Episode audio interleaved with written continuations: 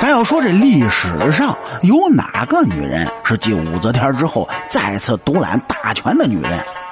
相信很多人都会回答：慈禧太后。确实啊，登上权力巅峰的清朝女人非慈禧太后莫属。慈禧太后垂帘听政的时期呢，大清朝其实还有位名义上的皇帝，他就是人们口中的傀儡皇帝光绪帝。作为天下至尊，光绪帝手中并没有多少实权，很多大事呢也都轮不到他做决定。那么，作为一个男人，一个名义上最尊贵的男人，如何能够允许女人在自己的领域里开疆拓土呢？可偏偏这位软弱无能的皇帝没能动得了慈禧太后一根手指头。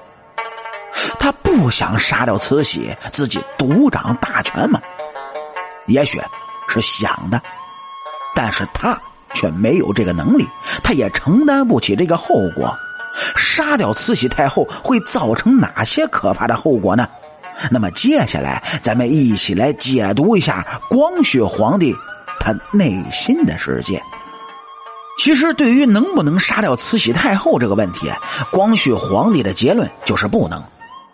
这个结论必然是经过一番思量的。对他来说呢，不能对慈禧太后下手，最大的原因有三个。从道德层面上来讲，是光绪皇帝他背负不起不孝的罪名。古时候的人们呢，受到封建礼教的约束，那是最重视纲常伦理，不忠不孝会带来最多的骂名。对于光绪皇帝而言呢，慈禧不仅是时刻悬在自己头上的太后，她还是抚养自己长大的母亲。年幼的光绪被接进宫后，就一直养在慈禧的身边。幼年时呢，慈禧对他还是非常好的。等他长大之后，一旦对慈禧动手，只怕会遭到千夫所指。光绪帝他承担不起这个后果。第二点原因呢？是若无慈禧，他必先内讧。为什么说没有慈禧，光绪他承担不起后果呢？要回答这个问题，咱们可以先想象一下，没有慈禧太后的清朝朝堂会是什么样子的？在那个动荡不安的年代，若无慈禧，内忧外患必将扩大化。重点，咱们来说说内忧吧。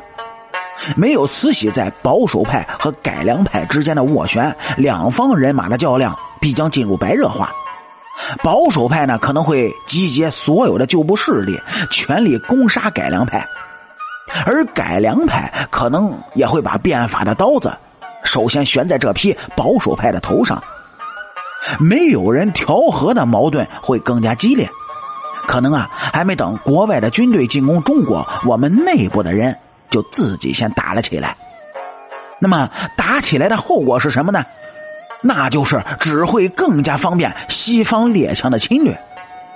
本来以为清王朝是一个城堡，列强们的攻击呢会受到不小的阻拦，这结果倒好，面对的居然是一个小土包，还没等列强动手呢，土包就自己土崩瓦解了。所以光绪皇帝他不笨。这个可能导致全国人民沦为亡国奴的后果，他必然是考虑过的。这第三点就是光绪和慈禧名为母子，实为同盟。这个同盟呢，不是说他们的政治观点完全相同，政治方向完全一致，而是说他们身上。共同维系着清朝皇室最后的体面，共同承担着一个国家守护主权的责任。您各位也知道，清朝末年那政治腐败，狼烟环伺，民不聊生。当时的人民呢，已经完全对清政府的执政者已经失去了信心，在他们心中，上位者就是无能、落后、废物的代名词。